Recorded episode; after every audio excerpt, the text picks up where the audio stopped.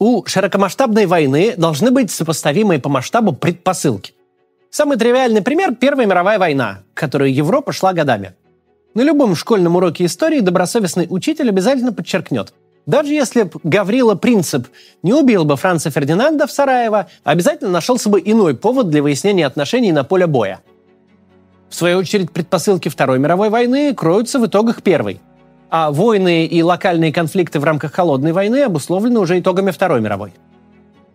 Но какие такие предпосылки были у российско-украинской войны, помимо персонального желания одного отдельно взятого Путина?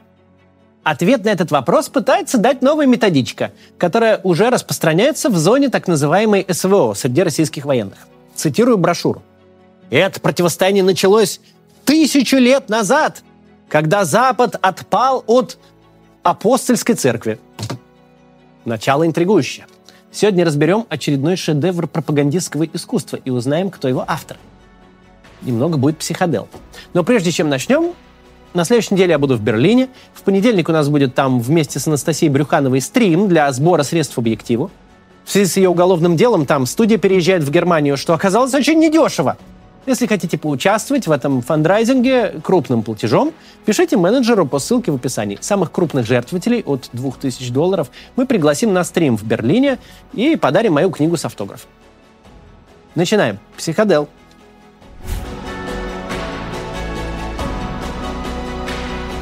Новая методичка называется «Боевой листок бойца СВО». Она существует сразу в двух вариантах. Цветная печатная брошюра и видеоролик. Текст методички и там, и там почти совпадает. В видеоверсии боевого листка его зачитывает бывший генеральный директор телеканала «Спас» Борис Костенко. Почему мы воюем? Россия – это сердце нашего земного мира. Уничтожит Россию, погибнет весь мир. Так называемый коллективный Запад, направляемый сатанистами, воюет с нами уже без малого тысячу лет, начиная с Александра Невского. И раз в сто лет они выбирают нацию, которую не жалко, накачивают ее ресурсами всей Европы и отправляют на войну с нами. Авторами этого видеоэссе выступил некий Преображенский клуб и сотрудники Московской школы здравого смысла имени Алексея Назаревского. Сделаем небольшое отступление и посмотрим, какой такой здравый смысл преподают в этой славной школе. Вот материалы школы. Сенсация. Русский духовный код 189. Чувствовать Донбасс – это больно. И вот самое интересное. Опыт общения с Всевышним. Ибрагимов Александр Гарунович. Ибрагимов, кстати, это не священнослужитель, не теолог и даже еще не умерший.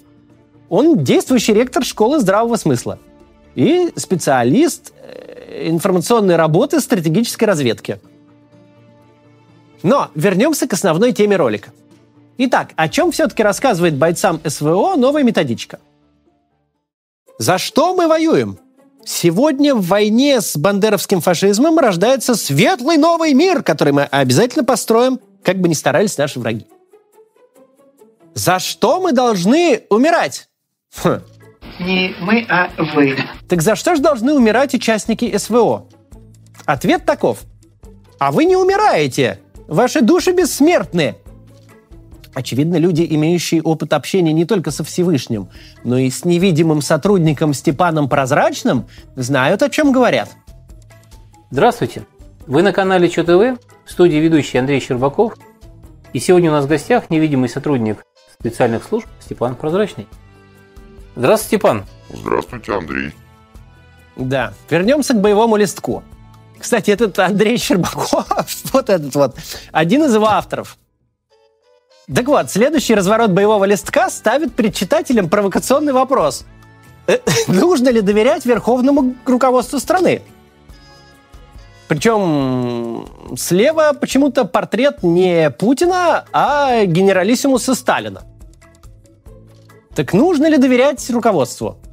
Да, так и написано. Да, нужно. Но даются некоторые дополнительные комментарии.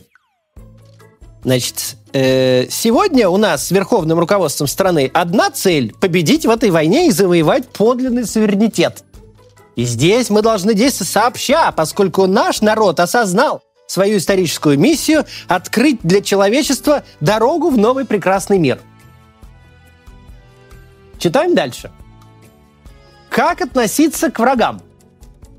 Здесь даны прям подробные советы. Наемников и иностранных инструкторов убивать на месте. Бандеровцев по возможности тоже убивать на месте, а тех, кто сдался, судить за их преступления и самая лучшая мера воздействия – смертная казнь. В общем, тоже убивать. Всех убить предлагается.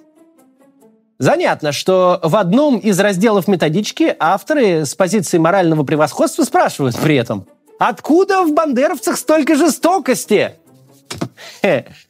Ответ, кстати, там такой. Жестокость – это маскировка страха. Ладно, что там еще пишут? Вроде, может быть, не только всех предлагают убивать.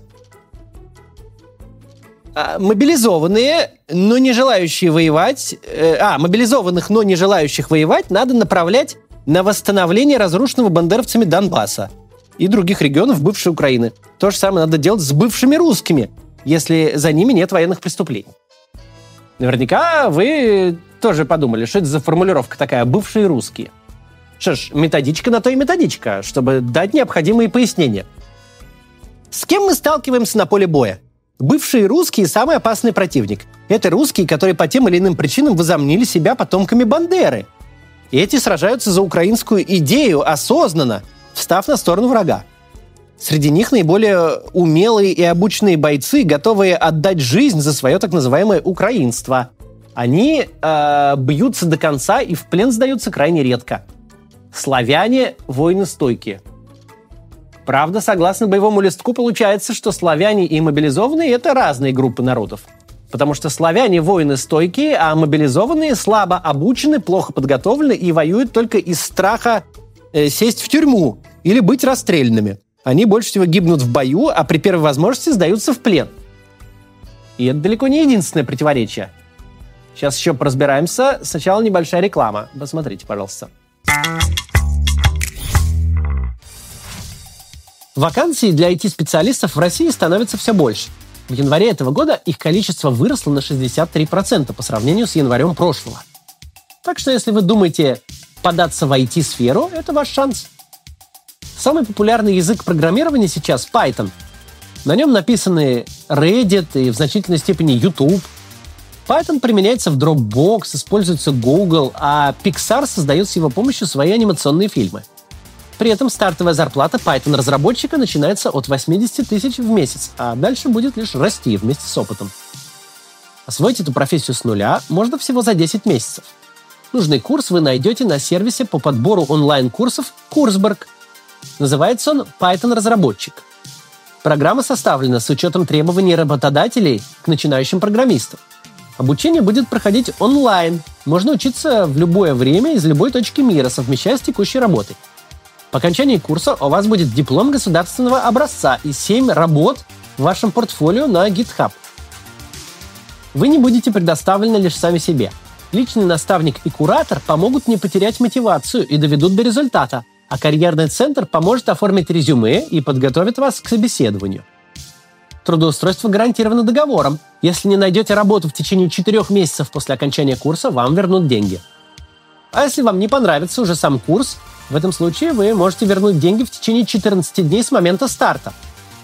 Разумеется, за вычетом стоимости уже пройденных уроков. Ссылка на курс Python-разработчик в описании. Переходите по ней, чтобы узнать про курс больше. Ну или воспользуйтесь вот этим QR-кодом. По промокоду CATS скидка на курс в 50%. Итак, начнем с самого забавного противоречия – как вы помните, руководству страны надо доверять. Или нет? Откуда во власти столько предателей? За 30 лет во власти в России оказалось очень много людей, искренне ненавидящих нашу страну и наш народ – пределах мечтаний – это купить домик в Майами и вложиться в бизнес в Калифорнии. Они никогда не работали на нашу страну и работать не будут. Это идейно мотивированный и очень опасный внутренний враг – российская бюрократия. На что это такое намекает, интересненько? Впрочем, наши, значит, эти вот авторы даже не намекают, а пишут прямым текстом. В России идет смена элит. Сейчас на территории бывшей Украины получают опыт наши новые управленческие кадры. Э, новая элита наша. Из тех, кто воюет сегодня с возродившимся фашизмом, будет сформирован новый костяк политической власти в России. Спасибо, да. Далее по тексту. Победим и внутренних, и внешних врагов, и построим на планете прекрасный новый мир, центром которого будет наша страна. Правда, в конце почему-то забыли добавить Зигхайль. Кстати, тема внутренних и внешних врагов в боевом листке раскрыта подробно. Дескать, есть два фронта, внутренний и внешний. Победа на внутреннем фронте – это полный отказ от наследия 90-х, национализация российских недр, жизнь без олигархов, преодоление бедности, отказ от ростовщиков, от кредитов под проценты – возвращение качественной, доступной и бесплатной медицины, возвращение качественного бесплатного образования, включая высшее. Если бы не странный пункт про отказ от кредитов, вполне сошло бы за политическую программу какой-нибудь левой партии. Вот только одно непонятно. Как вторжение в Украину вообще поспособствует победе на внутреннем фронте, описанной тут?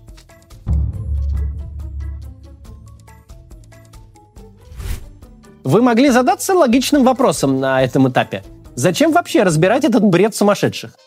Кто угодно может собраться, устроить спиритический сеанс со Степаном Прозрачным, а затем объявить себя школой здравого смысла, назвать ее в честь некого Александра Назаревского, учредителя Академии э, небополитики, а потом можно совместить свои усилия с каким-нибудь преображенским клубом, чокнуться рюмками и умом и заказать в ближайшей типографии печать какой угодно брошюры. Однако, во-первых, мы уже говорили, эта брошюра действительно встречается в зоне боевых действий. Во-вторых, школа здравого смысла – это вовсе не безобидное сборище любителей паранормальных явлений. Работники школы занимают высокие посты в общественных советах при органах власти, а также в структурах российской науки и образования. Некоторые из них – деканы факультетов всевозможных отечественных вузов. Один из сотрудников школы здравого смысла – генерал-майор в отставке Александр Иванович Владимиров – он занимает важную должность в государственной системе кадетского образования и сразу в нескольких общественных организациях кадетов, суворовцев и нахимовцев. В его ведении около 200 учебных заведений кадетского типа и более 7 тысяч кадетских классов в общеобразовательных школах. В них одновременно учатся почти 200 тысяч детей. Цифры мы взяли не с потолка, а из доклада самого генерала Владимирова о совершенствовании системы кадетского образования в России на современном этапе – Подумайте об этом, если вдруг соберетесь отдать ребенка в кадетский класс. Кроме того, Александр Владимиров – современный российский военный теоретик, вполне известный в профессиональной среде. Ознакомимся с некоторыми цитатами из монографии генерала Владимирова «Основы общей теории войны». Избранные цитаты представлены на сайте Школы здравого смысла под заголовком «Скрижали». Итак, национальная стратегия России преследует три цели – Одна из них – обеспечение достижения успеха и исторической вечности России как великой державы, отдельной цивилизации и суперэтноса. Можно было бы и тут про Дзикхайль подумать. Историческая миссия России состоит из пяти компонентов. Прежде чем начать их перечислять, рекомендую очень приготовиться хорошо, а может даже и шапочку из фольги надеть. В общем, уберите особенно впечатлительных от экранов и так далее. Итак, Историческая миссия России. Буду читать с интонацией воображаемого генерала. Попробую. Я же не генерал, и, в общем-то, не из этой среды. Ну ладно. Подвигом внутреннего совершенствования нации, блядь, мощью своей культуры и примером нравственного служения людям стать центром духовного притяжения человечества. Блядь дать новый смысл бытию человечества и положить начало гармонии его существованию. Блять. Дать человечеству мир и предложить новую этику существования держав и цивилизации человечества. О, замахнулся.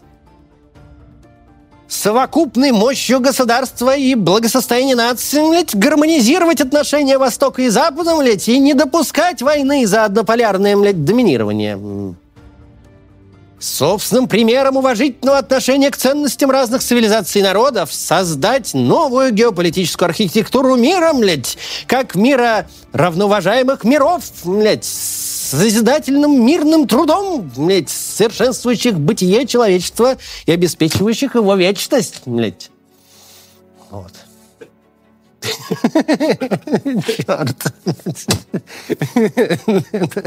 Так. Мы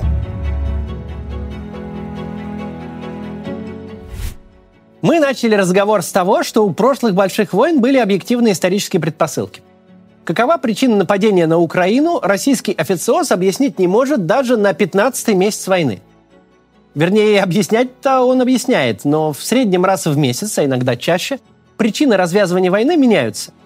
Иногда даже на прямо противоположные – Неудивительно, что к мозговому штурму на тему «А зачем мы вообще начали воевать?» стали подключать всевозможные конторы вроде школы здравого смысла и Преображенского клуба. И вот они на самом деле дают очень внятное объяснение. Водопровод отечественной кадровой политики вместо того, чтобы спустить вниз, поднял наверх худших представителей нашего общества, у которых со временем развился острый бред на тему денацификации, демилитаризации, десатанизации и декомаризации – Безусловно, в любом свободном обществе определенную нишу могут занять всевозможные любители мистики в диапазоне от уфологов до ведунов. Некоторым людям нравится мешанина из конспирологии, эзотерики и околорелигиозных культов. Они могут объединиться, издать книжки и вести YouTube-каналы, да хоть учреждать свои академии магии и волшебства, лишь бы законов не нарушали. Или вон, школу здравого смысла – но в современном российском обществе, глубоко несвободным, скованным антиконституционными законами, политическими репрессиями и военной цензурой, почти все пространство для общественной дискуссии отдано на откуп воинствующим мракобесам. Да и просто Ток-шоу на федеральных телеканалах заполнены экспертами уровня школы здравого смысла, а то и похлеще. Вечером на Первом канале физиогномисты разбирают мимику западных политиков. На Втором канале почетный гость ведический провидец из Индии. А моду задает президент страны Владимир Путин. Он вбрасывает, к примеру, тезис о борьбе России против сатаны. Соловьев потом развивает идею и растягивает ее на несколько передач. Маркобесие в нашей стране вышло далеко за пределы безобидных увлечений читателей журнала «Оракул». Оно даже вышло за границы криминала. Целители и маги, которые забирают деньги и имущество у доверчивых граждан – Мелкие жулики по сравнению с нынешними отечественными управленцами. Путинская система лишена идеологии как таковой.